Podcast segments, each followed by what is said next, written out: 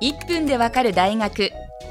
これまで3回にわたり井筒先生による1分でわかる名作映画を年代別でお送りしてきました。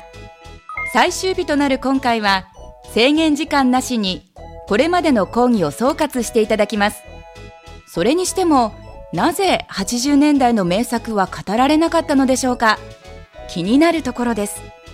井筒先生1分間で映画を語るのはいかがでしたか？いや俺は説得力で訴えたつもりですよ。政見放送みたいな。いやいやごごたごたごたごたね。あの、うん、細かい情報をあのえあの排したつもりです。でも見たくなったやろって。こういうことですね。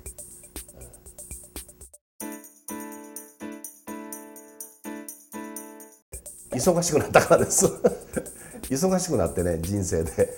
あんまり映画見てる暇なかったんです 自分の映画で精一杯でね。そういうね10年間。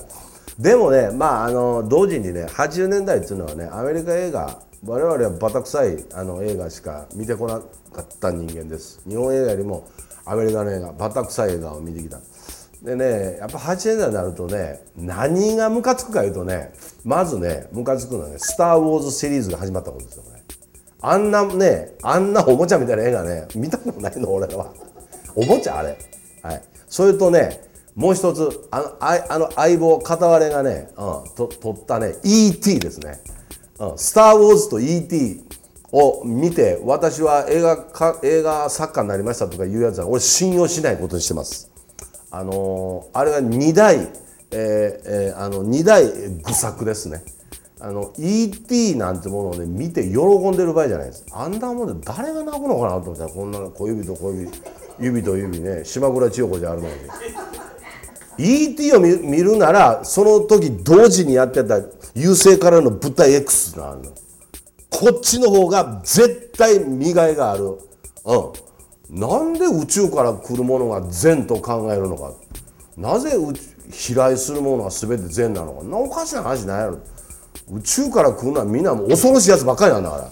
それをもう如実に示したのが ET に対抗する優勢からの物体 X なんもうこれに勝るものはない。言うてしまってるやないか、まあ、80まあでもそれもそれもまあまあありましたよ。いろんなものはあったよ。いろんなものはありました、えー、影響を受けたものいっぱいありました。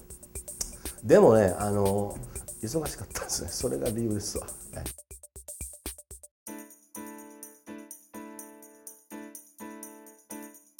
影響も何もねいやもう飢餓海峡のもうこのサスペンスとそのダイナミズムですね。これ勝てないです。こんな今今まで僕作ったことないですね、うん、影響なんかだから与えられてないんでね。で作れてないんだから、うん、あの凄さをそのままあの飲み込んでやったっていうものは俺の映画に一つもない。パッチギなんか足元にも及ばないですよ、うん、へみたいなもんですよあんなもの。言ってみりゃ。飢餓海峡のね2時間40分だか50分間にはねちょっとうなるね。あの立てませんよ。もうあれほどね犯人がちゃんと初めから分かっててね。その犯人がどう逃げていくか。それから、えー、弓坂刑事がどうやって追いかけていくかこれだけを見せてるだけなんですよ。あの初めからね犯人分かってるのがねサスペンスが生まれるんですよ。犯人が誰だとかねやれ殺したのあいつじゃないとどんなこと言ってる場合じゃないんですよ。もうそんな言言って最後にね最後の5分間で「ちゃんちゃん」お前かい」みたいなね。そんな映画ばっかりなんですよ今。うん、結局最後の5分でね謎解き大会やってじゃあ初めから入れよそれをって。もうそういう作り方のもんがねあまりにも多すぎるね。だからまあそんなものを作ってばっかりいる人はあの飢餓会議をちゃんと見ることやね。それは俺らはそういうふうに思ったよね。サスペンスの基本作り方の基本を学んだってことです。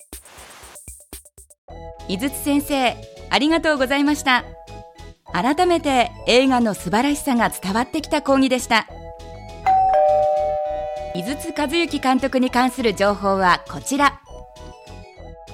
1分でわかる大学ホームページでは過去の講義も見ることができます。アドレスは www.andsmile.tv テレビスマイル1分でわかる大学。また次回の出席をお待ちしています。